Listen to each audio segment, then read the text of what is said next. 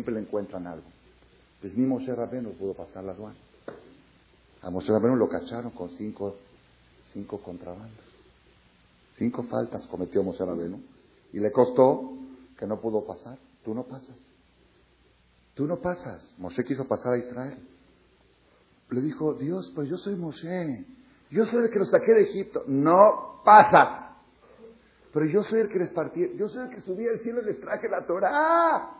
Yo soy Moshe, soy el de los cassettes, el que graba las conferencias, el que habla ante 600 mil personas, el público de, todos los días. No pasas. ¿Por qué? Porque hiciste esto. Bueno, perdóname. Perdono. ¿Pero qué le pasa a uno que lo para la policía que se pasó el alto? Infracción, perdóneme. Yo te perdono, pero paga tu multa, paga tu infracción. Yo te perdono, pero tienes que pagar. Eso es Rosh Entonces, aquí la persona, por eso dice la Gemara, pregunta la Gemara, Año Nuevo es un día festivo, es un día festivo, es día de fiesta, es Yom Tov, Mikra de ¿Por qué no decimos Alel? Todas las fiestas se dice Alel, todas, Hanukkah, en Pesach, en Shavuot, en Sukkot, en Simchat Torah, en Rosh Hodesh, Alel. Alel, muy bonito. La única fiesta que no se dice Alel es Rosh Hashanah y Yom Kippur. Pregunta a la Gemara, ¿por qué en Rosh Hashanah no decimos Alel? Sí sería adecuado decir Alel. Que es alabanza a Dios, agradecimiento, año nuevo, felicidades, de manzana con miel, Shana Tova, Shana Metuka, año, muy precioso, muy bien. Dice la Gemara, ¿por qué? Porque Melech Yoshev al Din, el rey está sentado en el trono de la justicia, juzgando. ¿Y tú estás cantando? ¿Tú estás diciendo la ley? No concuerda. Es, un, es una falla a la justicia, es una falta de, seriedad. Estás tomando a la ligera la justicia. Es como uno que esté pasando aduana y esté cantando una canción de Luis Miguel. Y pasa, Oye, ¿qué onda? Estás aquí en el, tribunal, estás aquí declarando, aquí no, no te pongas a cantar y... Eh, ¿Ok? Sí puedes rezar y todo, pero para hacerle sentir a la persona la seriedad del día. Es un día serio, es un día serio, es un día de justicia. Es un día que Hashem mismo, Dios, está en conflicto. Está en conflicto. ¿Por qué está en conflicto? Porque Él asignó ese día como día de juicio. ¿Por qué? Todo el año Hashem es piadoso, misericordioso, porque si va a aplicar rigurosa justicia, nadie de nosotros podemos existir. Pero un día al año, él declaró, o diez días al año dentro de Shana Kippur, que son días para demostrarle al mundo que la justicia no está eliminada, que los impuestos existen y que hay que pagarlos y que que no paga va al bote. Y que lo que todo el año yo hago un ojo gordo, porque yo sé que la gente no puede vivir con rigurosa justicia. Pero la justicia existe, no la puedo borrar, tiene que haber. Y cada año en Rosh Hashanah pescan peces. Y este ejemplo de peces no lo estoy diciendo yo, lo dice el rey Salomón. Que los seres humanos son como los peces, que hay una red en el mar y de repente, pum, cayó uno, pum, cayó otro. Cada año en Roshaná, no todos pasan aduana. Pasa, pase, pase, pase, pum, te detiene. Cada año. Cada año hay gente que el año pasado rezó en Roshaná y rezó Kippur y pensó que la pasó bien. Como los corderitos que salen del, del este y salen todos bailando. ¿Ya, viste qué pasó? ¿Qué pasó? ¿Te dio una marca atrás? Ve rápido a lavarte, a quitarte la marca. Esa marca que dice que vas al matadero, vas al rancho, al, al rastro. Si supiera el cordero lo que tiene atrás, buscaría la manera de lavarse y quitarse eso. Pero no, los corderitos salen todos bailando. Todos salen de los Kippur bailando. Sin embargo, mucha gente que el año pasado salieron de los Onay Kippur bailando y este año lamentablemente ya no llegan a los Onay Kippur. O hay otras personas que llegan en condiciones diferentes a las que estaban el año pasado. Y todo eso se decretó en ese paso de aduana, en esa escala. En esa escala que pasamos el año pasado, todo lo que ha pasado este año. Y, y han caído de todos los peces, peces gordos, han caído sadikim, para que la persona diga, si este, tan sadik, imagínate yo que en qué peligro estoy. para que no te confíes, como el gobierno que agarra peces gordos. Y hay otro que dice, no, pues yo soy un ignorante, yo soy un cualquiera, a mí Dios no me va a agarrar. Pues cada año caen ignorantes. Otro dice, yo no soy ni ignorante, ni sadik, yo soy de clase media de religión. También caen de clase media. Otro dice, yo soy muy joven. A esta edad todavía, no sé que a la gente a los 50, 60 años pueden pasar aduana y caer, pero yo un chavo de 18, cada año caen de 18, y caen de 19, y caen de 30, y de 40, y hombres y mujeres. Ahí hace dos semanas, lamentablemente, desgraciadamente, uno de los atentados que hubo en Jerusalén, de los más conmovedores que hubo en la historia del terrorismo en Israel. En ese café, donde se explotó un hombre de bomba en Jerusalén, un papá, un señor, yo vi la foto en internet, un señor de barba, bien religioso, es doctor jefe de una sección del hospital de Sharet un doctor muy importante, un doctor pero bondadoso, que él, una de, de las inquietudes de él es que tanta gente llega a urgencias que no, no tiene necesidad de estar cuatro o cinco horas en el hospital. Quizás es una tontería, pero por procedimiento tiene que poner, cambiarle la ropa, ponerle la blanca, suero, esto, lo otro. Es pérdida de tiempo, hacer sufrir al paciente, gastos, y quizá no, quizá no es nada. Entonces él empezó a sugerir que hagan urgencias de media hora, que, chequen rápido, si no es nada que lo manden. No, estás cambiando el sistema, estás cambiando, eh, también es negocio todo. Él abrió una propia clínica de urgencias rápidas, que cosas que son rápidas en media hora, sin vestirlo, sin cambiarlo, sin suero, tú lo que tienes es esto, va, despachado a tu casa. Abrió él mismo una clínica, un doctor, doctor Applebaum. Su hija se casaba al otro día. Un día antes fue a la Tevila. Y después de la Tevila el papá le dijo, vamos a tomar un café. De despedida, el papá va a despedir a su hija, a decir unas palabras emocionantes para despedir a su hija, que se va a casar mañana, va a estar vestida de blanco. ¿Y a dónde la llevó? A un café que nunca iba, un café de lujo, un café de los más caros, café Gilel, normalmente 11 de la noche. Cuando el novio se enteró de que hubo un atentado en el café Hillel, ni por aquí se le cruzó que su novia podía haber estado ahí, porque dice, mi novia no es de ir a esos lugares, es bien religiosa y todo, y, no es, gente humilde, no van a cafés así, de, no, no creo que, no, no, no, ni siquiera por aquí. Cuando marcó a la casa de la novia y no contestaba el teléfono, ¿y dónde está el papá? No contesta, ¿dónde está ese? No contesta, y habla y nadie sabe nada, ya empezó a sospechar, fue al lugar del accidente, pidió por favor que lo dejen ver los cadáveres, había siete cuerpos ya tapados en blanco de ninguna manera lo dejaron. Dijeron, vete al hospital. Fue al hospital, pedía información, no le daban. Y después de media hora, de, ya se estaba imaginando que algo grave había pasado, porque sabía qué tan grave. Viene el papá de él, del novio, llorando con lágrimas. Y el hijo ya se dio cuenta de lo que había sucedido. Se abrazaron y el muchacho se desmayó en el momento. Tuvieron que traer urgencias. A menos de 24 horas de su boda. La novia y el papá de la novia. Al otro día, a la hora del entierro, el muchacho agarró el anillo de bodas y se lo puso en el cajón. Dijo, en este momento tendrías que estar tú vestida de blanco, pero ahorita estás con otra ropa blanca. Y cuando venía la gente a decir hija a casa del Hatter, él dijo, a esta hora tendríamos que estar bailando la boda. Y en vez de eso viene la gente a dar pésame. Son situaciones, son tragedias, Noraín, Noraín. ¿Eso cuándo se decretó? Rosh y Kippur del año pasado. Y de alguna manera se podía haber evitado. Se podía haber evitado. Pero uno va confiado. Si ya pasé 10 años, 20 años, y aparte este año me pienso casar y novia y voy a cumplir la misma y pedir billar. Pues no, no creo que Dios se le ocurra justo un día antes de la boda hacerme algo así. Cuando llega el momento de la justicia, no hay quien pueda pararse. No hay tzadikim que se puedan parar en la justicia. Por eso cada año caen de todos los niveles de religión y de todas las edades y en todas las circunstancias. Circunstancias que uno dice, no puede ser. No puede ser. Y esto porque pasó hace dos semanas. Pero si empieza uno a analizar lo que pasó en el año, en el Shaman, en el cielo existe un noticiero. Un noticiero la diferencia que hay entre el noticiero de arriba y el noticiero de aquí abajo, que el noticiero de aquí abajo dice, hoy pasó tal y tal cosa, y el noticiero de arriba dicen, va a pasar tal y tal cosa. Es el mismo título del periódico, nada más que ahí lo anuncian antes de que suceda. Y todo eso se puede cambiar en Rosh Hashanah y Yom Kippur. ¿Quién puede llegar a este día con indiferencia? ¿Quién puede llegar con seguridad? ¿Quién tiene comprado algo?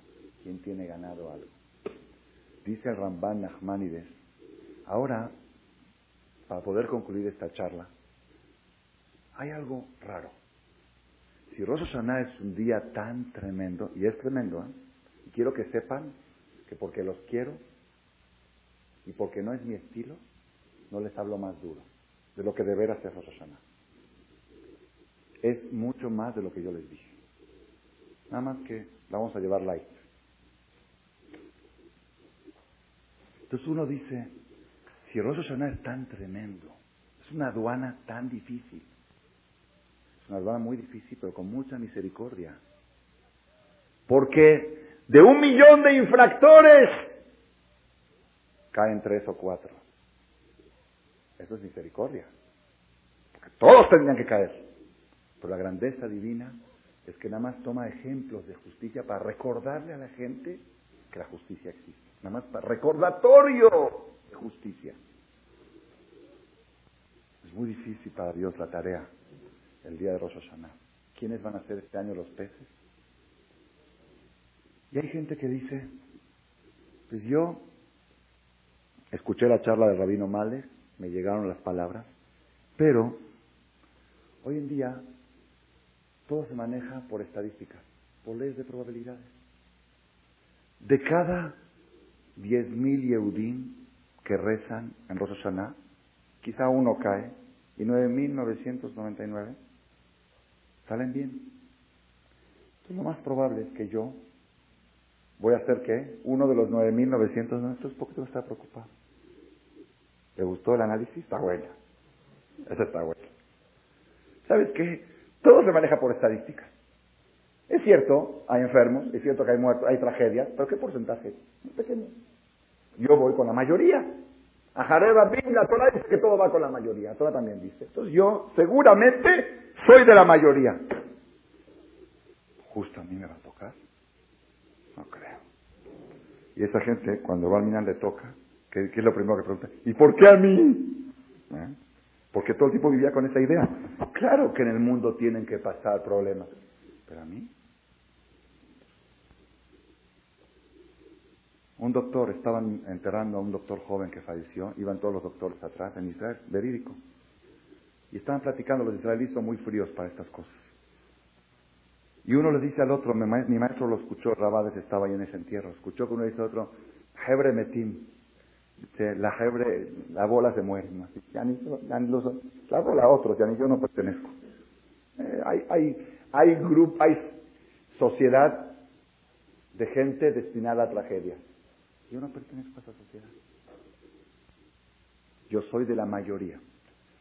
Para rebatir esta idea, dijo una vez el Rav Galinsky, que Dios le dé vida, uno que viene aquí cada año, ahorita está muy mayor, no sé si este año no ha venido, que se caracteriza por su estatura baja, dice, ok, hay leyes de mayoría. Sin embargo, yo veo gente. Ayer llegó un señor aquí, ayer en la tarde, ahorita me acordé porque va el ejemplo exacto, ya no es teoría. Llegó un señor y me dice, vengo a pagar una deuda de acá antes de Rosaná que debo de la aliada en pastel. muy bien, muy bien, tata. Le digo, va a rezar este año con nosotros, Dice, ¿por qué no compra la casa que están vendiendo ahí en la esquina? Dije, ya, vigila, ya con esta casa apenas estoy saliendo. No, pero está increíble. Y aparte piden 700 mil dólares. Dice, bueno, yo se la voy a donar.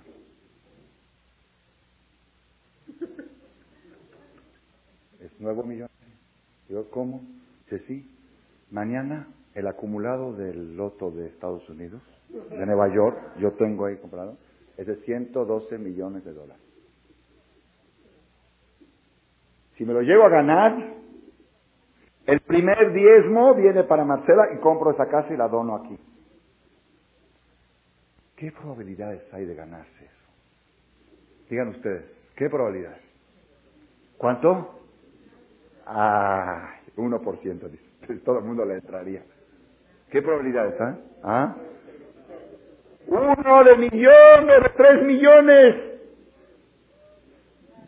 Dos millones novecientos noventa y nueve mil probabilidades de que no ganes. Y una de tres millones de que ganes. Entonces, ¿cómo estás ilusionado? ¿Saben qué dice la persona?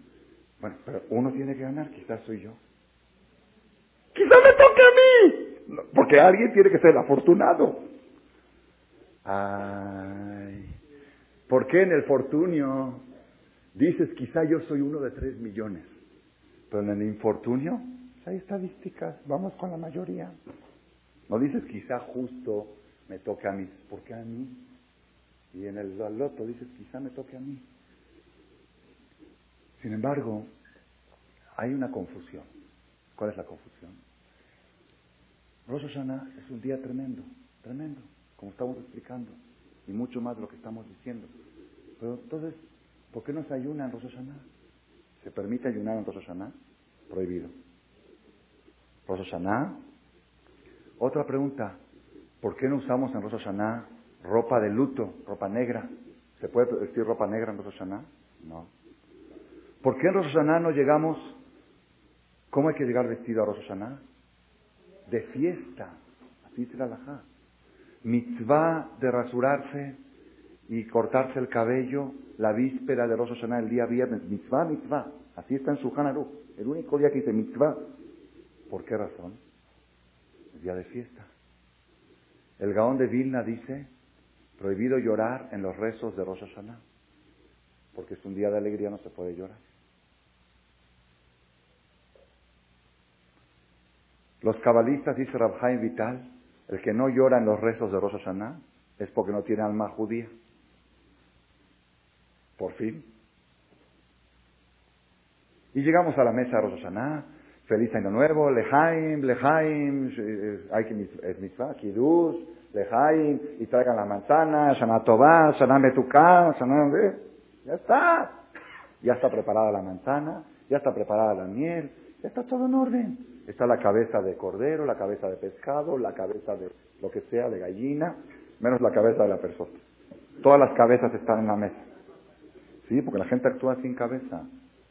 Porque si comes manzana con miel para tener un año dulce, la manzana con miel no te trae un año dulce es una receta, empezar el año con una comida dulce, es una segulá, como es empezar el año con algo dulce. Dice el Benishai, y empezar el año con un coraje, y empezar el año con un pleito. Es receta para estar todo el año en coraje. Es receta para estar todo el año en pleito. Y empezar el año de mal humor. Es receta para estar todo el año de mal humor. Entonces, ya están todas las cabezas puestas en la mesa, menos la cabeza de la suegra y de la nuera. Y de la cuñada. Estas están volando por ahí, por armando algún escándalo. ¿Por qué no la invitó y por qué no le dio su lugar? ¿Y por qué la sentó ahí? ¿Por qué la sentó acá?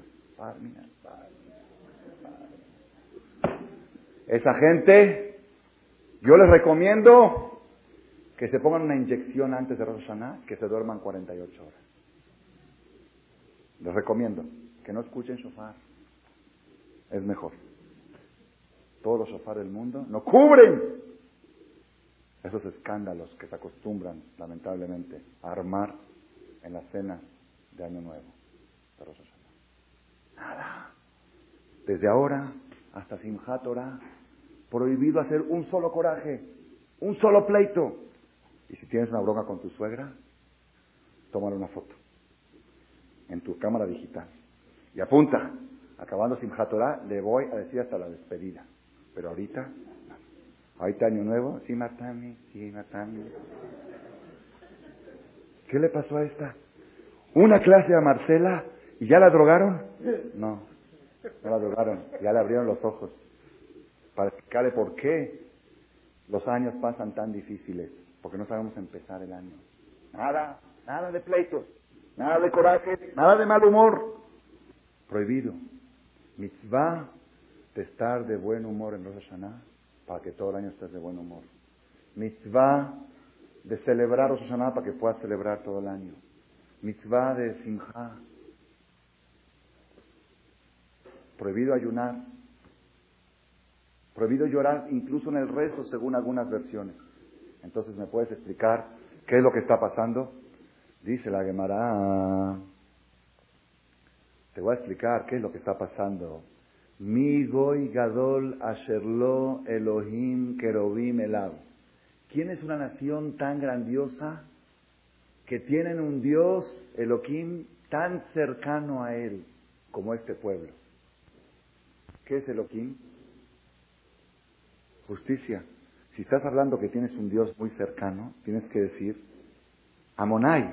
¿Quién es un Dios que tiene un Amonai tan cercano a él? No un juez tan cercano a él, no una justicia tan cercana a él. Está mal dicho.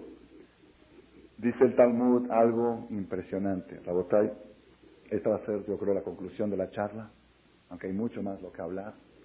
Lo que resta lo pueden escuchar en los cassettes. Y lo que no está en los cassettes, en el cassette que vamos a grabar mañana en Miami. Ok, vamos a traerlo de allá porque tengo preparado una especial. La quería decir aquí para entrenarme, pero ya no me salió. No me salió. La semana pasada dije en Panamá la que dije aquí el mar. Fue entreno y estreno. Aquí fue entreno y ahí fue estreno. Pero ahorita no. Esa va a ser, mañana va a ser entreno y estreno. Sabotay. Esto es, esto es lo que ustedes van a escuchar ahora. Es lo más precioso que han escuchado en su vida sobre el tema de estos días festivos. ¿Quién es una nación tan grandiosa que tiene un Dios tan cercano, un juez tan cercano? ¿Qué quiere decir? Dice el Midrash, ven a ver, ¿quién es como este pueblo que conoce, que viajó el carácter de su creador, el carácter de Dios, el carácter del juez? Conoce las estrategias, cómo ir a la justicia. Normalmente, dice el Midrash, los Goim o cualquier otra persona en el mundo secular cuando tiene un juicio, está uno nervioso, de mal humor, no tiene ni tiempo de arreglarse, no tiene tiempo de vestirse, se visten de negro, deja crecer la barra de, de, luto, porque está preocupado que tiene un juicio grave, un citatorio tal día, y está muy preocupado, no duerme de noche, está sudado. El pueblo de Israel no es así. Saben que tienen un día de juicio y saben que el juicio es tremendo. Saben que es fatal, saben que todo lo que, lo que uno puede aspirar de la vida depende de ese día.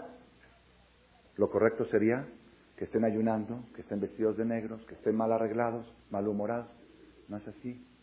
Se visten de blanco, se rasuran, se cortan el cabello, se arreglan y entran a este día confiados, así dice Midrash, betujim, seguros, no confiados, seguros que hace la emnes, que el juez les va a hacer un milagro y los va a escribir para vida. Entran confiados y seguros que Dios les va a hacer un milagro. Entonces, por fin, ¿para qué dije todas las charlantes? Si pasas por aduana y estás seguro que vas a pasar, pues ya no, hay que... Ah, esto, esto lo escuché de mi maestro Rabiudades, de las mejores enseñanzas de mi vida, y con esto he pasado los últimos 30 Rosh desde que estuve en la Yeshiva hasta hoy, con este mensaje. Aquella persona que siente que necesita un milagro para poder pasar la aduana de Rosh se le va a hacer el milagro. Pero aquel que siente que es natural pasar Rosh Hashanah, corre un peligro muy grave. Ahí está la clave. Si tú estás, toda mi estrategia de una hora de conferencia que les dije ahorita, es para que salgan de aquí con una conclusión. Este año necesitamos un milagro. No creo que pase. Está muy duro. Muy duro. Necesito un milagro. Y luego en la víspera de Rosh Hashanah, uno se está diciendo y arreglando decir, pero este Dios ha hecho muchos milagros y ha sacado al pueblo de Israel de Egipto milagrosamente y les ha partido el mar aunque no merecían. Ese que hizo tantos milagros va a hacer un milagro más y me va a hacer pasar mañana en la justicia. Por eso me estoy vistiendo de blanco y me estoy arreglando Porque sé que tengo un Dios que hace milagros, pero con una condición. Que sientas que necesitas un milagro. Lo más grave que puede tener la persona estos días es llegar confiado. Yo estoy bien. Hay peores que yo. Hay gente que... Hay peores que yo. Yo le contesto a esa gente, pero hay mejores que tú también, que han caído el año pasado. Entonces, ¿en qué te confías? Esto no va de peor y mejor. Cada año cae gente, cada año. Y a, cualquiera le puede tocar, nadie está garantizado. Si llegas con ese y por cada coraje que hiciste este año, 151. A ver, ve a ayunarlos. Por cada chisme, 41. Y no te quiero decir otra cosa, y por cada tarea, y por cada... Es, ¿Sabes qué? Necesito un milagro. Estoy lleno de contrabando, tengo las maletas totalmente endrogadas. ¿Cómo le voy a hacer para pasar? ¿Cómo, cómo va a poder evadir los rayos X? Hay estrategias. Ya no me da tiempo de decirlas. Tomen un cassette que se llama Estrategias para Rosh llama No sé si está aquí afuera, pídanlo mañana. Pero, aunque no consigan el cassette de las estrategias, hay una ventaja muy grande que ya saben hoy que necesitamos buscar estrategias. Que no es pashut pasar Rosh Si logramos salir con este mensaje, creo que el cassette de estrategia de Rosh se encuentra en internet para bajarlo de manera libre en www.shemtov.org. No recuerdo Shemtov con B grande o con B chica, pero de las dos formas. Porque al principio fue de una forma y luego lo cambiaron, no recuerdo cómo quedó finalmente www.shemtov.org. Está de moda hoy en día. Te preguntan, ¿cómo le pusiste a tu hijo del tour? Jacobo.com. Jacob.com. Todo es .org, ok. En modo así es, así Hashem quiso que sea el mundo. Hay 36 títulos grabados ahí, o un poco más. Y creo que uno de ellos es Estrategias de Rosana. Por si alguien no lo puede obtener en cassette, lo puede ver, escuchar libremente en Internet. Pero lo más importante de la charla de hoy es esto. Dice Ramban, Nachmanides, y con esto terminamos, con la pregunta que empezamos. Ashreha am dichoso el pueblo que conocen la teruah, que saben tocar shofar. ¿Qué quiere decir saben tocar shofar? Hay boí que saben tocar shofar y pobre de ellos. Y hay tzadikim que no saben tocar shofar y son dichosos. Eso no se refiere a tocar shofar. La palabra teruah quiere decir justicia. Teruá es justicia, Tequía es misericordia. Dichoso el pueblo Yodé Teruá que se identifica, la palabra Yodé en hebreo, cuando el hombre se une con la mujer, dice Vayeda Adam et se unió Adam con su mujer. Dichoso el pueblo que se unen, se identifican con la justicia de Rosh Hashanah, que saben llegar a este día con la preparación adecuada, que no tratan de escaparse, que no tratan de evadirse, que no tratan de decir, mejor no escucho, mejor no saber. Es avestruz. El avestruz, ¿saben qué hace? Cuando viene el enemigo, ¿qué hace? ¿Por qué tiene un cuello largo el avestruz? ¿Por qué se le estira el cuello? Cada vez que viene alguien a atacarlo, ¿qué hace para que no lo ataquen? Esconde su cabeza en la tierra. Se entierra la cabeza en la tierra, dice, mejor no veo. ¿Y? No ver. Dichoso el pueblo que abren los ojos para ver el peligro y buscan estrategias para Ashream Yodeh Teruah.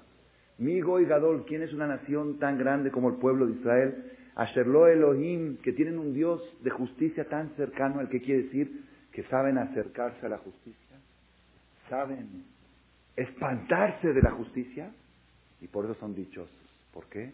Porque pobre de aquel que llega a Rosh indiferente.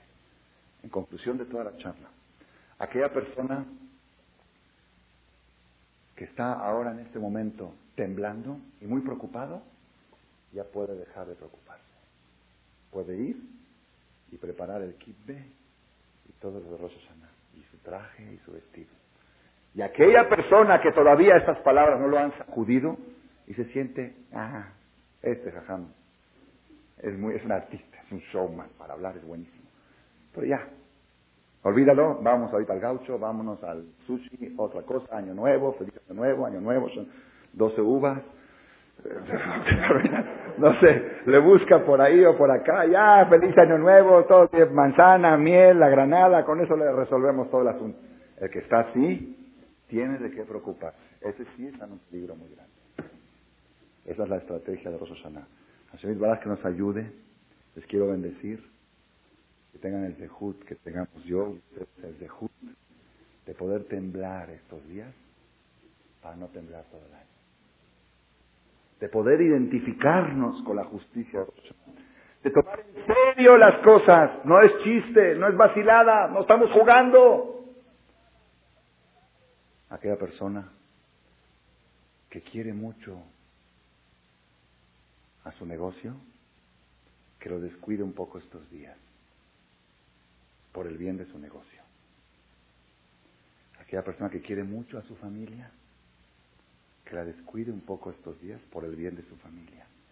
Aquella persona que quiere mucho a su salud, a su ejercicio, a su depor, a su aeróbics, que descuide un poco su salud para beneficio de su salud de todo el año estos días, hay que hacer a un lado todas las actividades y preocuparte por una sola cosa. Pasar bien Rosh Hashanah y nada más. Es la única cosa que hay que tener en mente. Todo lo demás no importa. Se perdió un partido de tenis, que se pierda. Me perdí el noticiero, me perdí la novela, esa que no hay que verla todo el año, no importa. No, me perdí, mi suegra se enojó, no importa. Eh, no importa. Lo principal es pasar bien Rosh Hashanah, Yom Kippur, Sukkot y Simchat. Después nos metemos duro al negocio vez. Después nos metemos duro al aerobics otra vez. Después a hacer dieta ahorita, a comer bien, a pasar bien las fiestas, a engordar. Olvida, deja de lado todos los proyectos. Un solo proyecto. Rosh Hashanah. Yom Kippur, ese te va a marcar el rumbo de todo el año siguiente. Vale la pena descuidar todas las cosas y atender Rosh Hashanah. Mañana el a reventar. Todo el mundo el el mundo. Eh, para mí este es el mundo, el que yo veo. Una experiencia me llevé de Panamá la semana pasada que la quiero compartir con ustedes. La noche del miércoles pasado, que fue la conferencia allá, es una comunidad de mil familias, el 10% de toda la comunidad judía de México. En la charla había 700 personas. Equivale a 7000 en México, en porcentaje. En porcentaje. Estaba el 70% de la comunidad. Nueve de la noche, nueve y cuarto empezó, terminó a las once. Por compasión acabé a las once porque el otro día había Selijot. Normalmente acabo a las doce cuando voy por una noche. Al otro día quise conocer el Selijot de un país diferente, a ver cómo es, las tonadas, a veces son un poco diferentes, muy curioso. Y me llevé el chasco de mi vida, la impresión de mi vida. Seis y cuarto de la mañana Selijot. Yo me dormía a las dos de la mañana porque llegué de la conferencia, me llevaron a cenar. Seis y cuarto, yo vi con mis ojos por lo menos mil personas en Selijot. Trescientos niños de seis años para arriba. Doscientas señoras, yo las, más o menos, un poco más. Las conté ahí arriba en el Rat Nashim, un cris del tamaño tipo Maguen David, Montesina grande y 600 hombres abajo. El Knis parecía víspera de Kippur. Pregunté, ¿hay algún evento hoy? ¿Pasó algo? Así es los 40 días de Jericó. Así, el camión de la escuela no pasa por las casas. Va a recoger a los niños directo al Knis. Es dictamen del Jajam. En los 40 días de Selijot, el camión no recoge en las casas. Entonces los niños despiertan los padres, llévame al CNI para que me pueda recoger el camión. Entonces tiene que ir el papá y el hijo. Los niños cantan a Neno. Ves una manada de niños, te vuelves loco, seis y cuarto de la mañana, algo, se te salen las lágrimas de emoción. Ese día, por casualidad, ah, estaban filmando video. Estaban filmando video. Entonces yo por eso pensé que fue un día especial. Dice que no. ¿Qué pasó que filmaron? Es que el rabino decidió, el rabino que tiene 40 años, más de 40 años en la comunidad, va a hacer un libro, una historia de la comunidad. Y está perpetuando ciertas cosas. Y mandó a contratar un camarógrafo que filme y de coincidencia y de pura casualidad el día que estaba el Ramaleja y van a pensar que el Ramaleja es de Panamá porque va a aparecer en el libro de la historia de la comunidad el Ramaleja en Selijot de la comunidad de Panamá. Me impresioné mucho. Hablé con los rabinos de aquí de México, con el Rata Will de Maguen David. Todos los minyanim de México no juntamos mil personas. Los minyanim de Selijot. En víspera de Roshanasi, víspera de Kippur, sí, estoy hablando de normal, de todos los días.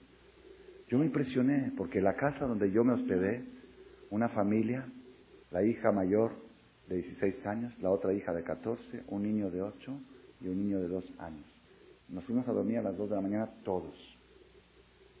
Me despertaron a mí al 10 para las 6 de la mañana y el Señor me llevó a mí a hijos. Le digo, ¿y tu esposa y tus hijos ya se adelantaron? Porque mi esposa tiene que ser la primera. Ella no se quiere perder ni una palabra. Ella no puede llegar ni un minuto tarde. La esposa y los hijos, el jajam, Jazito está cansado, puede dormir unos minutos más, pero ellos no. Me impresioné, me impresioné. Y no crean, nosotros, hay gente que no son Shomer Shabbat. Si hay muchas cosas que aquí en México estamos mucho mejor que allá. Pero esto me impresionó. Niñas arriba, jovencitas, quizá no muy bien vestidas de tzniut y así, no estaba. Pero Selijot. Selijot es un concepto. Ahorita, por lo menos, desde ahora hasta Kippur, el que entendió bien esta conferencia, que le demuestra a Dios, nada más para demostrarle a Hashem que tomamos en serio las cosas, hay que hacer esfuerzos superiores. Cada quien que busque que trate de ir a Serijot, hombres y mujeres. No están obligadas las mujeres, ni los hombres están obligados tampoco. ¿Quién habla de obligaciones? Estamos hablando de privilegios, de oportunidades. Aquí en Marcela es el minián ejecutivo el más tarde de la República, del mundo. No hay un minián en el mundo de Serijot con Marcela. 7.40. Serijot. Un día llegó un señor 8.25 y estábamos cantando Jonta, Dice, esto es para las 5 de la mañana, no para las ocho y media.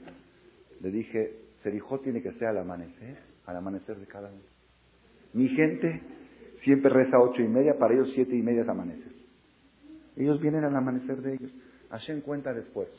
Mañana va a ser 7.40, el jueves va a ser 7.40, a excepción del viernes, que es víspera de Rosh Hashanah, que va a ser 5.30 de la mañana, a las 7 de la mañana Shahrit y a las 8 Atarat Nedarim, popular para todo el Kaal, hombres y mujeres.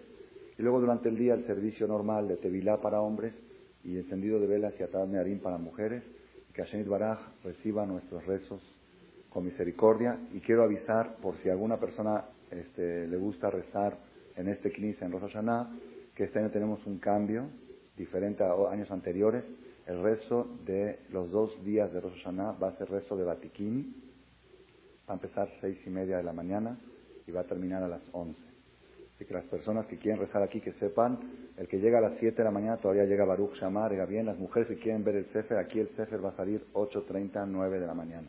porque es el que quiere venir aquí, pero hay otros knises más tarde, cada quien como se le acomode. Hay que tomar en cuenta este sábado, que es un día un poco apretado porque además hay que volver a hacer Surah Shlishit y no se puede hacer Surah muy tarde porque la noche hay que volver a cenar. Entonces por eso conviene el que puede rezar un niño más temprano para alcanzar a decir Minja a las 2 de la tarde y la comida fuerte de Rosh Hashanah eh, ya sería Sudash Shelishit, porque la que hizo antes del Kiddush, o que es un sistema cada quien que trate de acomodarse, todo hacerlo, como dijimos antes, de manera apacible, de manera dulce, para que tengamos todos Shana Tová, Shana Metuká, y que Hashem Baraj cumpla en ustedes, Yosef, Alejem, Kajem, El Peamim, que los multiplique miles de veces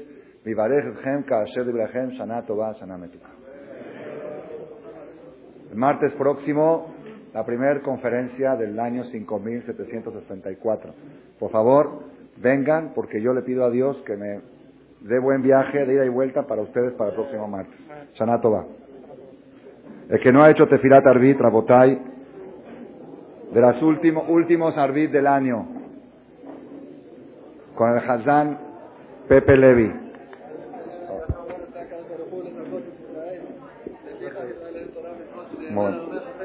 کو جگدیش महाराज यादिर Gadal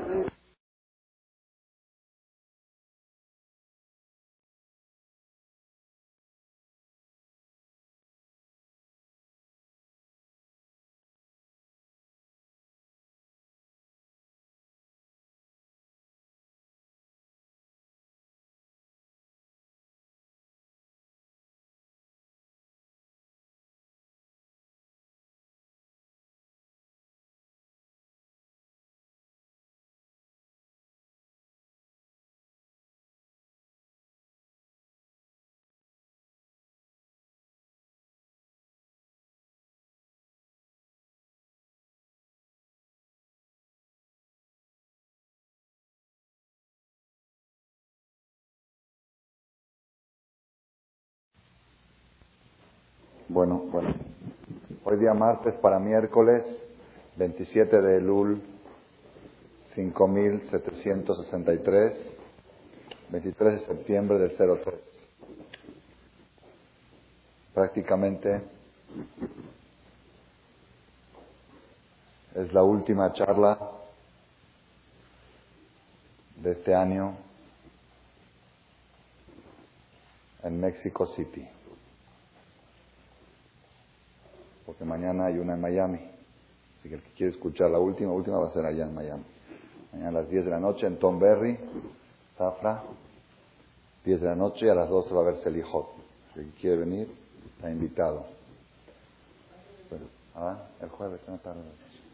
Pero Besat Hashem, ahorita aquí en México, en la serie de conferencias que llevamos todo el año, este año hicimos más porque hubo un mes extra, o año bisiesto. Es la última charla y tenemos que procurar que sea broche de oro para terminar con bien y Hashem empezar mejor.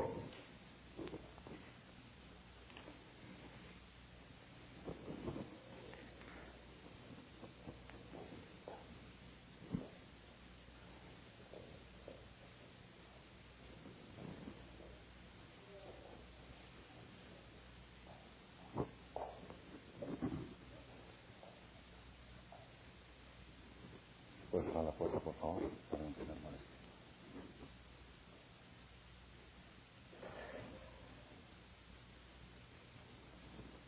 Ashrei Ha'am Yodeh. Dichoso el pueblo que conocen la Teruah. ¿Qué es Teruah? Teruah es el sonido del shofar. Dichoso el pueblo que saben Teruah, saben tocar shofar. Hay, en el shofar hay dos sonidos.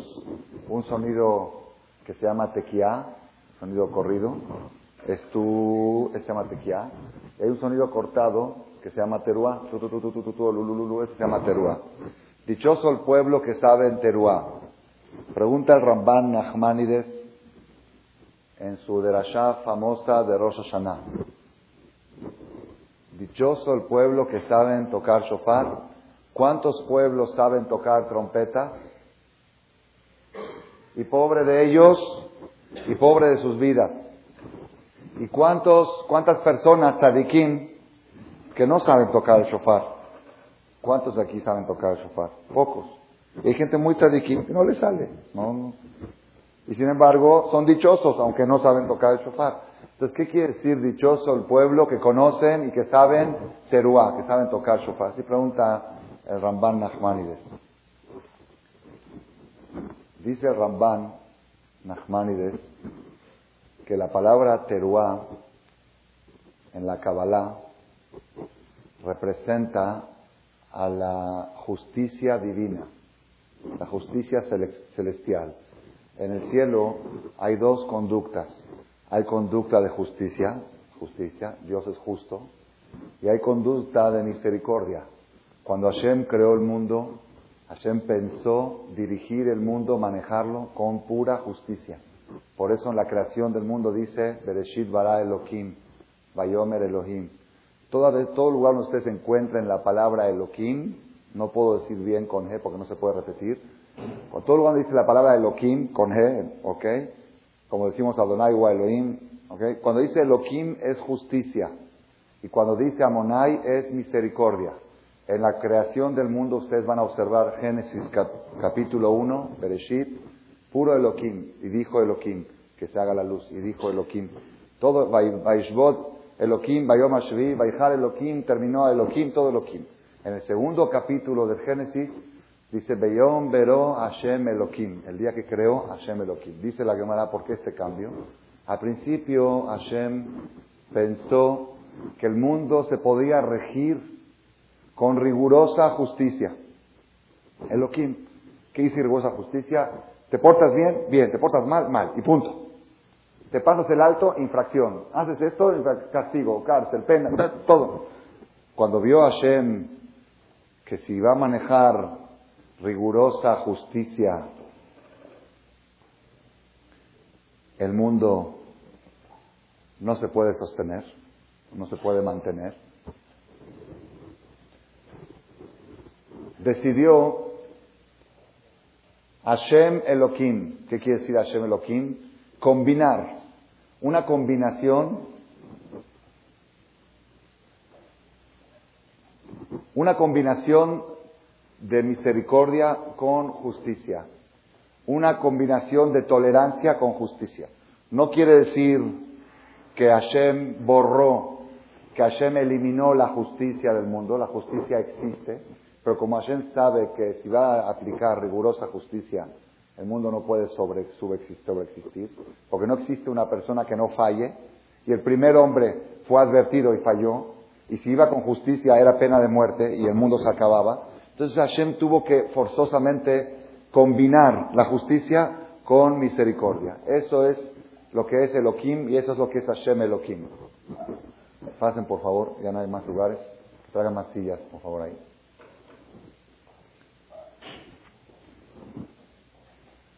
Felipe, por favor, dile a Mejía que necesitamos más sillas.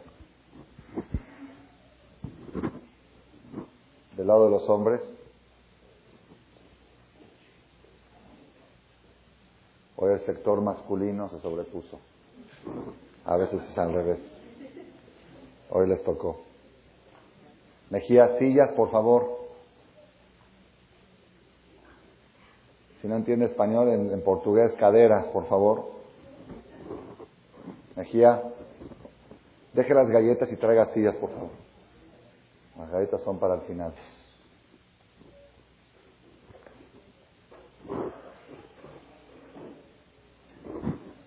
Para tener una noción de lo que estamos hablando, una imaginación y entender un poquito, porque la Gemara dice que toda la conducta de Hashem con, con los seres humanos es semejante a la conducta de la justicia de aquí abajo. Así como aquí abajo existe un sistema jurídico, judicial, legislativo y ejecutivo, también en el Shamay se manejan las cosas de la misma manera.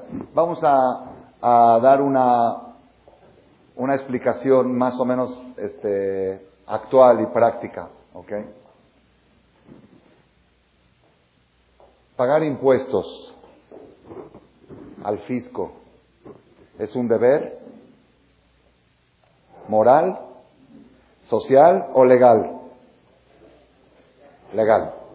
También es moral. ¿Por qué? Porque estás pagando el impuesto para que los funcionarios públicos puedan funcionar. En un país necesita funcionar. ¿De qué van a vivir? El presidente y los ministros y todos los funcionarios públicos son decenas de miles. Independientemente de la corrupción, que es otro tema, pero se necesita un país para existir, necesita vivir con los impuestos de la gente. Entonces, es verdad, es cierto que es moral, pero pagar impuestos es legal. Una persona que no paga impuestos, que gana dinero, trabaja, gana dinero y no paga impuestos. Sistemáticamente no paga impuestos. ¿Cuál es su pena? Cárcel. ¿Así es o no es así? ¿Es la ley o no es la ley? Entonces, una persona que no paga impuestos, cárcel. Yo les hago una pregunta. ¿Todas las personas que no pagan impuestos en México están en la cárcel? No.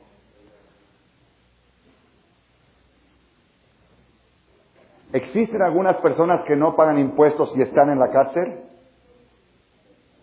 Sí. ¿Cuál es la justicia? A ver, explíqueme. La ley dice que no paga impuesto, cárcel.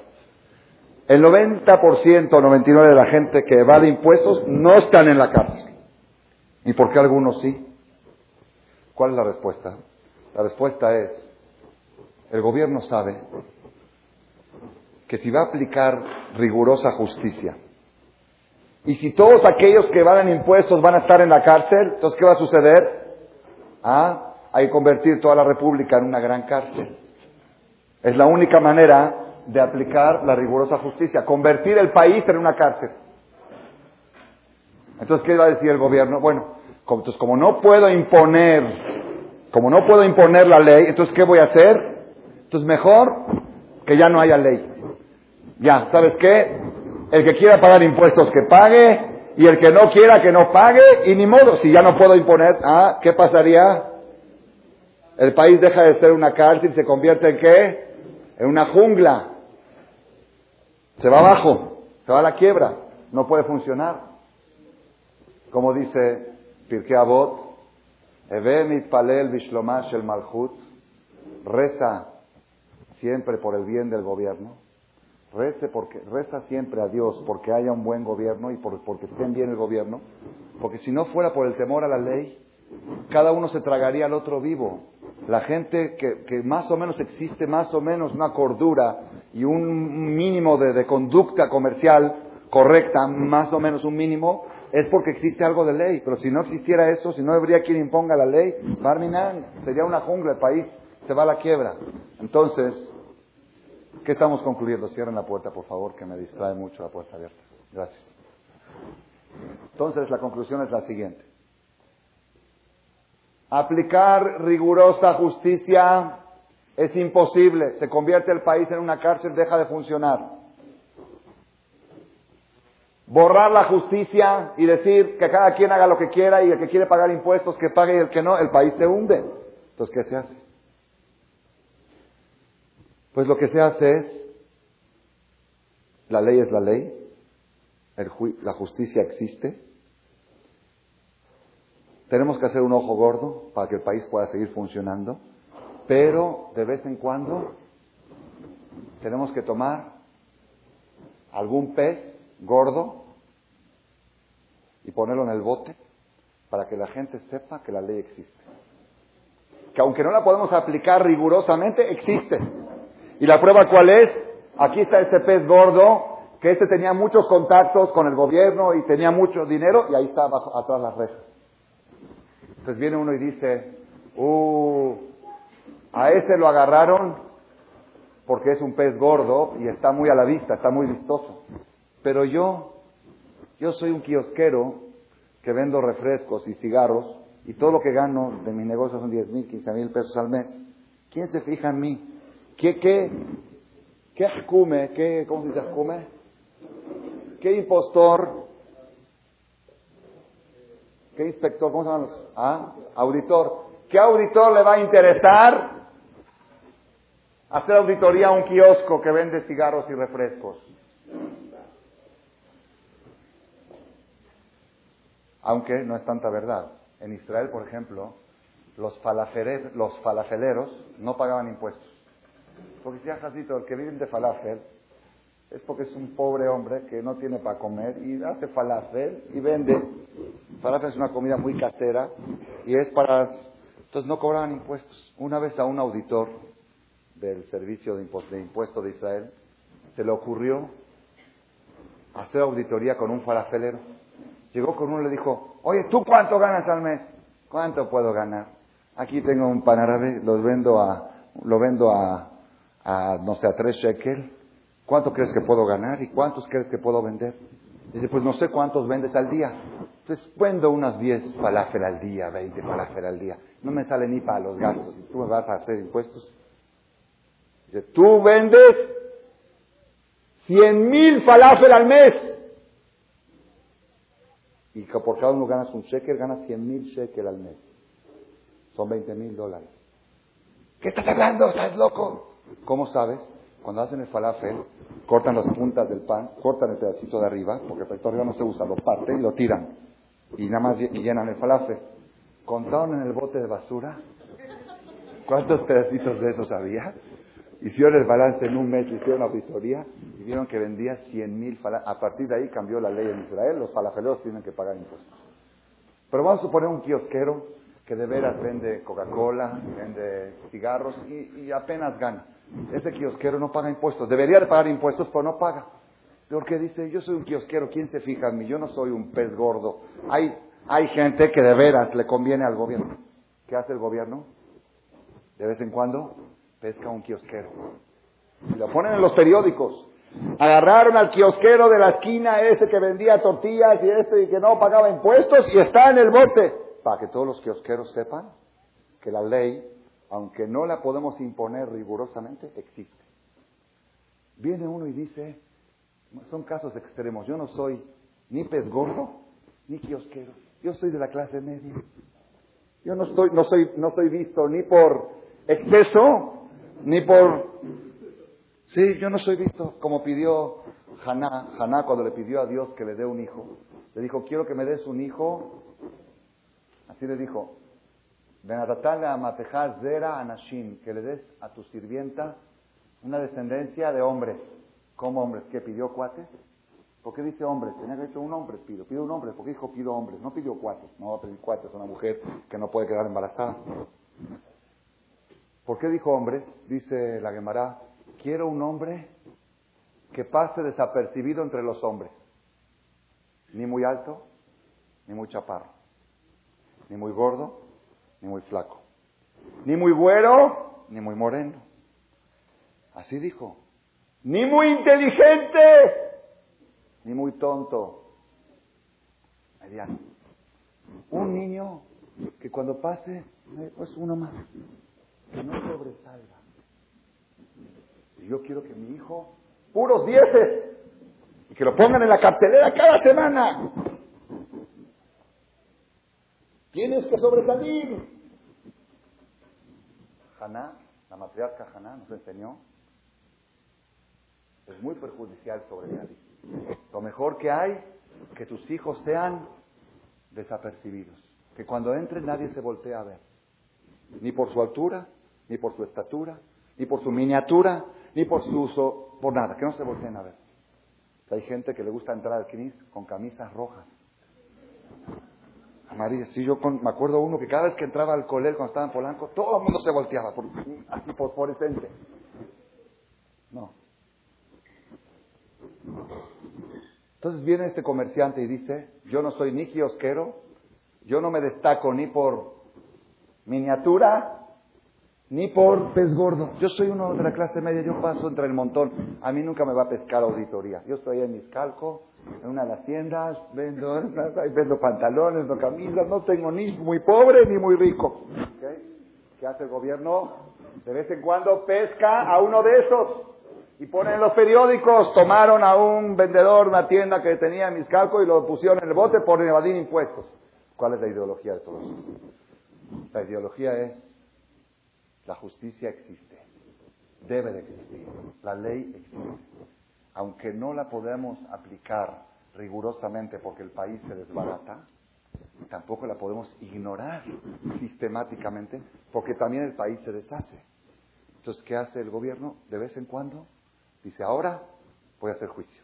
Cada vez que viene un sexenio nuevo, viene un presidente nuevo, todos están asustados, no saben a quién van a pescar. Tienen que para demostrar que aquí hay ley, aquí hay ley. Después otra vez la corrupción, la mordida, todo vuelve a lo mismo. Pero tiene, tiene que haber una sensación que aquí hay ley. Eso es aquí abajo en la tierra. Algo similar sucede en el Shammai, en el cielo. Hashem sabe que si va a querer imponer rigurosa justicia, el mundo se acaba. Nadie puede sobrevivir a la rigurosa justicia. Si nos van a juzgar, uno dice, ¿por qué? Yo no soy tan malo, ¿por qué no puedo sobrevivir a la rigor? Yo, nosotros pedimos en Kipur, de alta bobe mishpate tabdeja, y no vengas con tu sirviente, con tu siervo, con rigurosa justicia. No hay una persona que se pueda parar y decir, soy tzadik, júzgame. No hay. Pobre. ¿Por qué? Pásale a ver. Sillas, por favor. Nada más para que tengan una idea, una idea. ¿Por qué dice que no hay un tzadik que pueda, que pueda pedirle a Dios, júzgame? Hay un rezo que decimos en Kippur, que llega temprano en Shachrit, en el Vidui de Shachrit. Si tú me llegas a juzgar a mí según mis hechos, pobre de mí, pobre de mi vida, pobre de mi alma, y si vas a querer pulirme, hacerme pulish el alma, para pulir, para sacarle brillo, no va a quedar nada. Le quitas una capa y sale otra capa de mugre. Le quitas otra capa y otra capa. No va a quedar nada. Porque hay gente que cuando hace confesión en Kippur, así dijo una vez un jam, hay gente que piensa que el corazón es un bote de basura. Que está lleno de basura y hay que aplastarla. La aplastas para que quepa más basura. Eso no es, eso no es confesión. Eso no es la cosa. Hay gente que así piensa, ah, vete la pata adentro, comprimir. No. Vidui es incinerar, quemar los pecados, eliminarlos, pulir. le decimos a Dios en Kipur, si vas a querer pulirnos, por favor, no va a quedar nada, no va a quedar nada. Entonces, sabemos, uno dice, ¿y por qué? ¿Quién dijo? ¿Por qué? Ahí no hay que ser tan exagerado. Ya el jajam se, se le fue la onda ahora, última conferencia del año. No somos tan malos, ¿no? No somos tan malos. Pero leí en un libro, hace unos años, en, la, en el templo de Córdoba, tuve que ir ahí a un entierro una vez, en Guerión, y estaba esperando a Ventón, a Polanco de regreso. Una persona me dijo que en 15 minutos me daba Ventón. Me bajé a una sinagoga chiquita que había bajo un midrash. hay libros viejos, viejos, que trajeron nuestros abuelos de Jala. Un libro muy viejo saqué. Y así decía Sefer Atikunim, libro de las reposiciones. La persona que quiere reponer ciertos pecados, ¿qué debe de hacer? Aparte de que tiene que hacer Teshuvah, se tiene que arrepentir, para poder pulir su alma de la mancha que deja a la falta, necesita, una de las estrategias es ayunar. Ahí decía, una persona que hizo tal pecado tiene que hacer tantos ayunos. Una persona que se acostó con una goy tiene que hacer tantos ayunos. Así trae una lista. De repente llegué a una letra que decía K. ¿Saben qué es K? Parece que no la conocen. La palabra quizá no la conocen, pero el concepto seguro que lo conocen.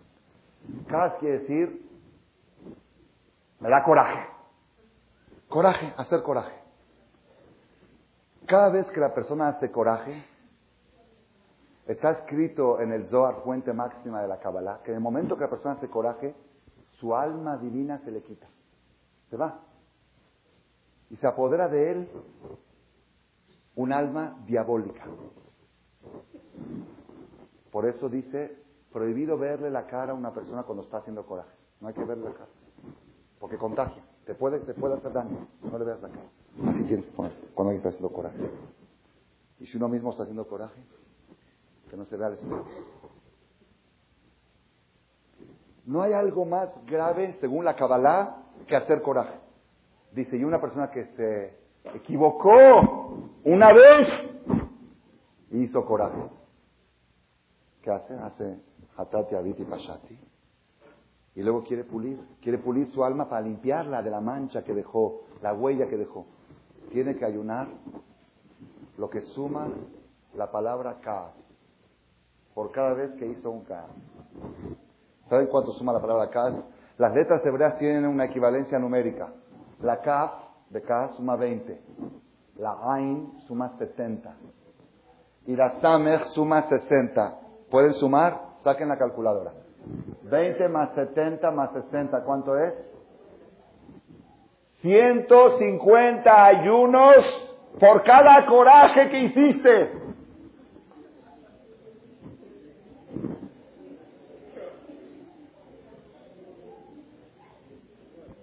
Y uno llega a Rosh y dice, yo más o menos estoy bien. No tenemos ni por dónde empezar. No tenemos ni cara para levantar ante Dios en Rosh No, con esta información que les di ahorita, así. Después dice ahí, por cada la sonara. La sonara quiere decir chisme. Oye, ¿por qué no vino fulana a la clase? Ya sabes que es una floja. ¿Qué dije? No, mi intención no fue denigrarla. ¿No? ¿Para ti te gustaría que diga a ti, ya sabes que es un flojo, verdad que no? No puedes. Es que mi suegra es muy especial. ¿Qué dije? No dije nada. Pero hoy en día, Baruch Hashem, hay mucha conciencia de la Shonara. Y hay muchas personas, hombres y mujeres, que cuando están por hablar un chisme dicen, ¿sabes qué? Mejor no hablo de fulano. No se puede hablar de Shonara. ¿Ah? Es peor que si hubiera hablado.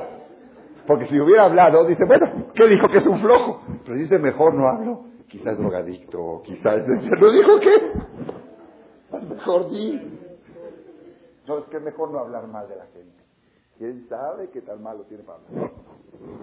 Por cada hará que la persona habla, no es tan grave como coraje. Necesita nada más 41. Con 41 pules un chisme. Quiere decir que si ayunas desde Selijot, desde Rosh Elul, hasta Kippur corrido. Comes de noche, cenas de noche y ayunas todos los días. Shabbat también todo ayunas. alcanzas a limpiar un chisme que dijiste de tu suegra o de tu cuñada. Pero esperen, se me olvidó decirles algo. Primero te tiene que perdonar. Si no te perdonó tu suegra o tu cuñada, ni los 41 te sirven. No, no, no. Primero tienes que resolver la parte social. Una vez que la resolviste, ahora te queda la parte de la mancha del alma. ¿No? ¿Cómo vamos para Roshaná? ¿Vamos bien? Eh, yo soy bueno, yo más, ahí, ahí vamos, ahí le voy. Esa es nuestra situación. Por eso dice la Gemara de Masejet Rosh este día, Atem, Nitzavim, Ayom, Kulejem, ustedes están parados todos ante Boreolam, pasan cada uno y uno, dice la Gemara, Kibne Marón, cada quien, cada ser humano, hombres, mujeres y niños, pasan ante Dios como corderitos. ¿Qué quiere decir como corderitos? Cuando contaban los corderos para diezmarlos, hay una mitzvah en la Torah de diezmar la cría de corderos. Mitzvah. Entonces, ¿cómo los contaban? Pasaban para que, es difícil decir, bueno, aquí debe haber, es que la persona cuando estima, ¿ok? Quizá ese año tuvo la producción de 500 corderos, 500 cabezas, pero la persona tiene cuando va a estimar para diezmar, yo creo que debe haber unas 70, 80. Pero así es la persona, lamentablemente. Pero cuando la persona da, yo creo que habría dado mucho más del diezmo. Así es, porque cuando uno recibe, siempre lo ve con lentes que reducen. No, no he recibido tanto. Cuando da, vas así de grande. por eso dice la, Torah, ¿sabes qué? No te confíes en tus ojos. Tus ojos son engañosos. Entonces, ¿qué haces? Hay un lugar chiquito donde pasa un solo cordero y vas contando. Uno, dos, tres, cuatro, cinco, seis, siete, ocho, nueve y al décimo lo marcan. Uno, dos, tres, cuatro. El décimo lo marcan y así van marcando y de esa manera todos los que están marcados son los diezmados. ¿Y por qué es así? ¿Por qué no puedes traer un contador público? Cuéntame cuántas cabezas hay hay 500, doy 50. Porque luego la persona viene y dice, 50 borregos le voy a dar a acá. ¿Sabes lo que son 50 borregos? Cuesta 1.500 pesos por cabeza. 75 mil pesos.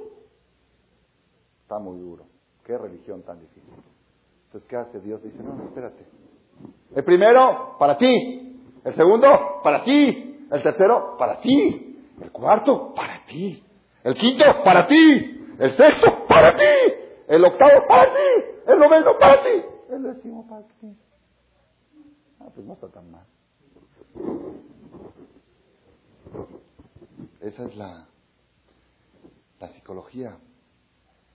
Una vez yo leí un artículo en un periódico hace unos años de un hombre de Toronto conocido, un judí, que firmó un contrato con el gobierno de Estados Unidos para construir, tenía una compañía constructora, todo el sur de Manhattan. La utilidad del contrato era mil millones de dólares, la utilidad. Y un contrato firmado con el gobierno de Estados Unidos no es con el gobierno de Uganda, es un cheque al portador. El señor apenas tuvo el contrato firmado, hizo un cheque de 100 millones de dólares. 1, 0, 0, 0, 0 de dólares y lo mandó a Israel, a Rabshah, a Shalom, para que lo reparta entre las yeshivot y la gente necesitada. Y formaron un comité especial para distribuirlo. Salió en el periódico, yo vi el artículo, el donativo más grande de la historia. Traje el artículo a una clase que tenía yo de alumnos comerciantes en Polanco y le mostré el artículo. Pero ¿cómo una persona puede dar 100 millones? ¿Cómo puede una persona dar 100 millones de dólares? Es mucho dinero, es un dineral. Dije, ¿pero cómo una persona puede quedarse con 900?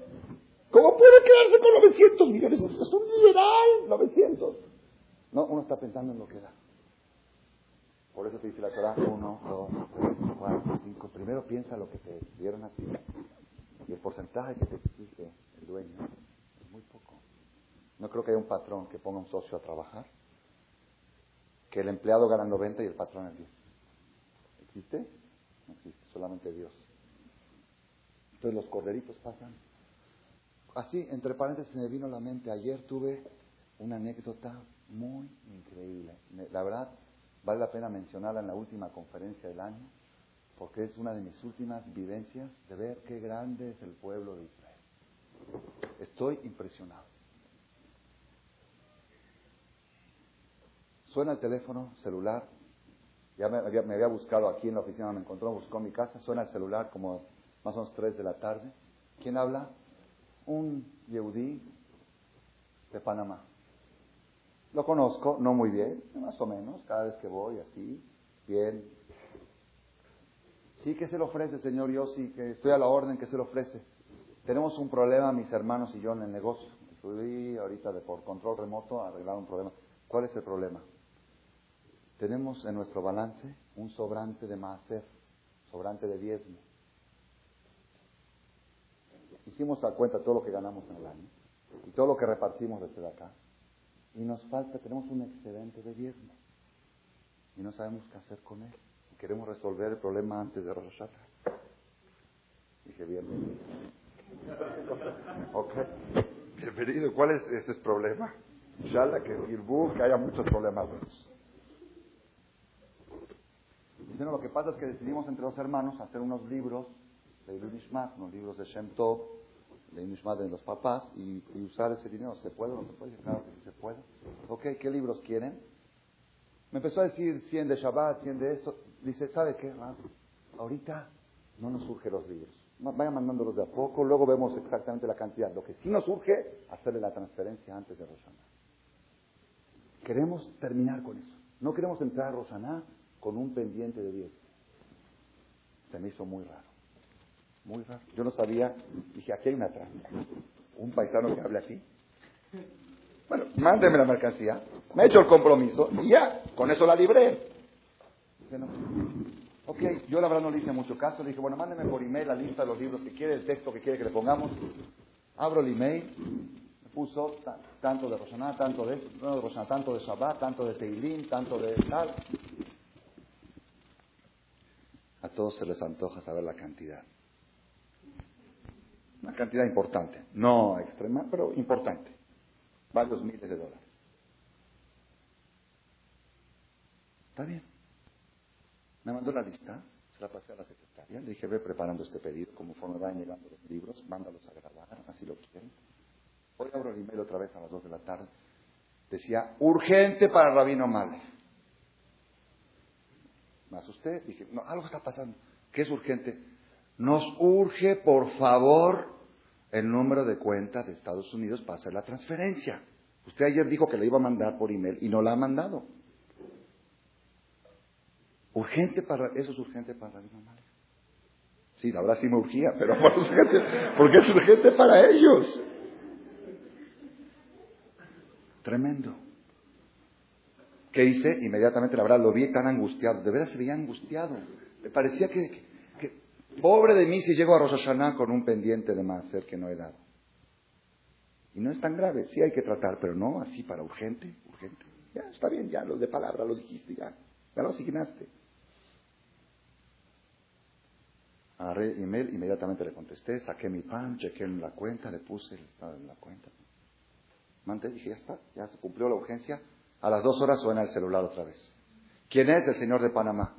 Rabino, por favor, me mandó usted el número de cuenta, pero no mandó a nombre de quién está. Por favor. Y aparte los bancos de Panamá exigen para la transferencia el número telefónico del banco de, ahí de Nueva York. Por favor, consígame el número telefónico. Por favor, rogando el Señor, rogando. No entiendo qué angustia. Dije, este es el pueblo de Israel. Este es el pueblo de Israel este es el resultado de la conferencia de la semana pasada, que dijimos 613 mitzvot, son 613 problemas o 613 privilegios. Estos son gente que saben que la suerte del negocio de ellos se va a marcar en Rosh Hashanah. Y el éxito de los negocios depende del diezmo, como está escrito claramente en el profeta. Traigan el diezmo, pruébenme. Entonces, no quieren entrar a Rosh con ese pendiente. Eso es entre paréntesis porque hablé de los corderitos que pasan uno por uno. Pero vamos a volver a la Gemara, lo que dice la Gemara. La Gemara dice que el día de Año Nuevo, Rosh Hashanah, Kol Baeolam, todos los pasajeros del mundo, así lo llama la Gemara, todos los pasajeros del mundo, todos somos pasajeros. Pasajeros, cuando subes al avión, los pasajeros, subes al metro, los pasajeros, y entras al mundo, los pasajeros. Somos pasajeros. Hay pasajeros de un vuelo de una hora, de dos horas, y hay pasajeros de 120 años. Aquí estamos pasajeros 120 años, viajando. Todos los pasajeros del mundo pasan aduana. Cuando haces escala en Nueva York, aunque sigues tu vuelo, tienes que bajar las maletas y pasar aduana. Pero si yo no me voy a quedar en Estados Unidos, son disposiciones del gobierno. Así anuncian a veces en el este. Y cuando llegas a México, si llegas de Sudamérica y bajas, les ha pasado seguramente muchas veces, ¿no? Banda 8. Tú pasas por la banda 8. ¿Saben cuál es la banda 8?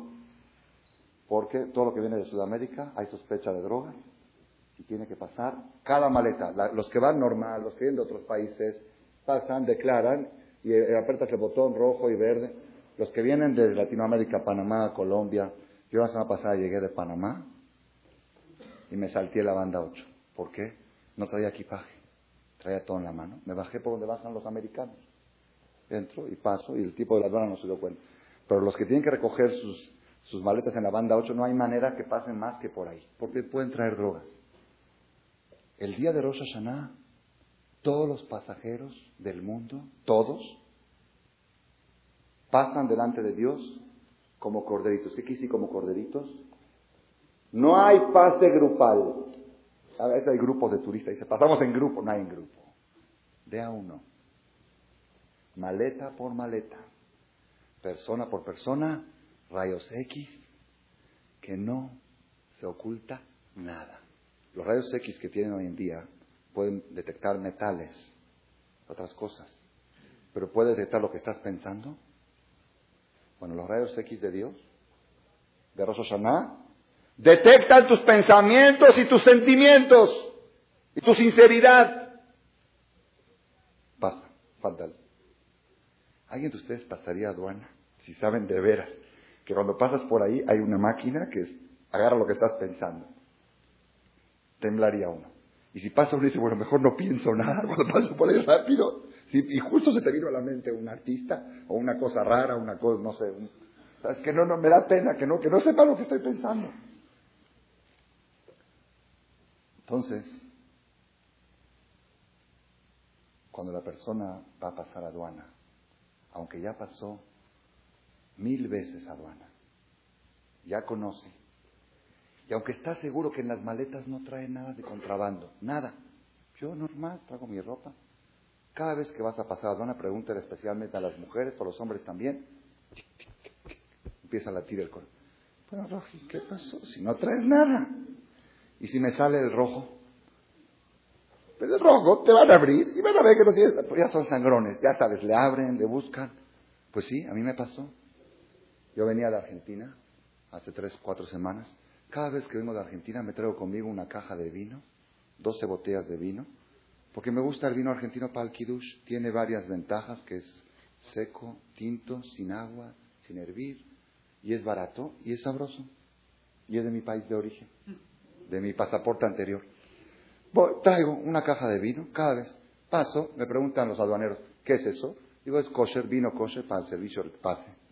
Y así cada viaje. Llegué a traer también dos cajas. A veces que traigo dos, pero normal traigo una caja. Esta vez, normal, le dije a mi hermana, y es una rutina tan normal para mí. Estaba yo en Mar del Plata, donde fue el seminario, le hablé a por teléfono en Buenos Aires, le dije, cómprame una caja de vino y mándame en un taxi al aeropuerto.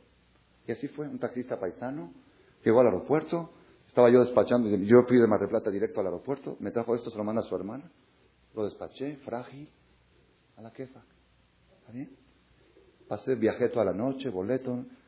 Llego, llegué 5 de la mañana, muy cansado, no pude dormir bien en ese vuelo, venía cansado del seminario también, y tenía que ir a un bar mitzvah un hermano mío, directamente irme al rezo. ¿Ok? Y ya paso, normal. Y venían conmigo seis, siete paisanos, y por la ley se puede pasar cuatro botellas por persona, por ley, de alcohol por persona. Yo lo podía repartir entre ellos, estaban amigos bien religiosos, todos veníamos juntos. Pero dije, ¿para qué? Si siempre traigo así la caja, digo estas cosas. Paso, son las seis de la mañana, cansado, ya declaro, no trae nada para declarar nada. Pues, señor, ¿qué es eso? Es vino, coche, ritual. Eso no puede pasar. Es alcohol. Señor, es vino kosher, que lo uso los viernes para la santidad, para el ritual. Y además, yo soy el rabino Male. No le digas. No le digas. Pero me sirvió, fue una muy buena lección. Muy buena lección para mí. Es un vino que lo uso. Señor, eso no pasa. Digo, ¿cuál no pasa si yo siempre lo paso?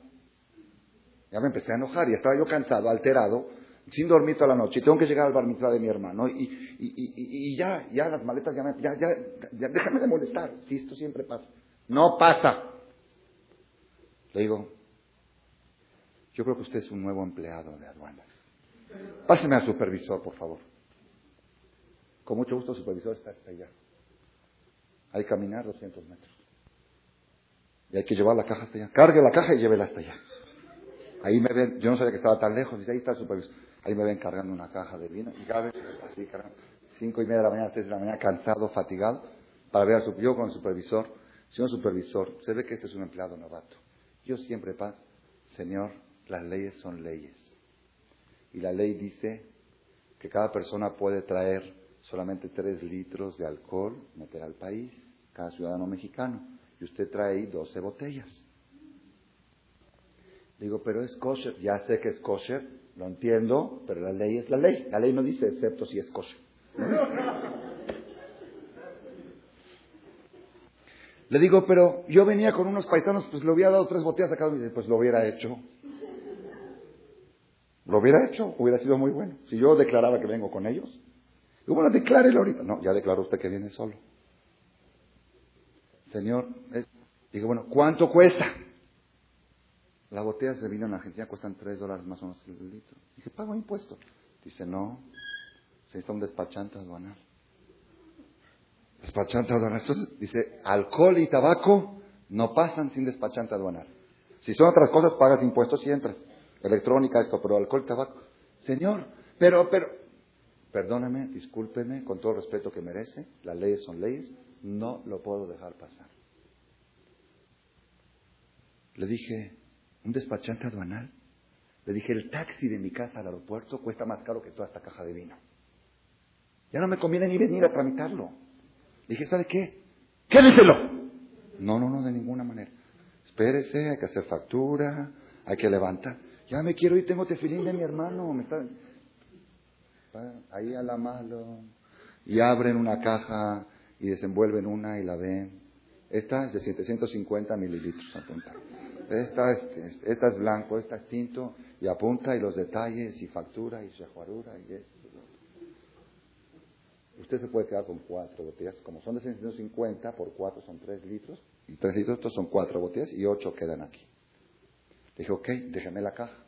Yo me dije, porque no tengo cómo llevarme las cuatro. ¿Y, y, qué hacemos con las botellas? Pues se envuelvan como quieran. No, señor, sí, señor. Ahí me tienen batallando. Pero tengo años pasando aduana con botellas de vino sin problemas. Ay, ay, ay. Fue mi mejor preparación para ser hijo para Rosh. Vas a llegar a Rosh y vas a decirle a Dios, tengo años pasando Rosh y con peores cosas que estas, y ahora estoy mejor que antes. Y nunca me han dicho nada, y siempre me dieron un año más de vida y pasé.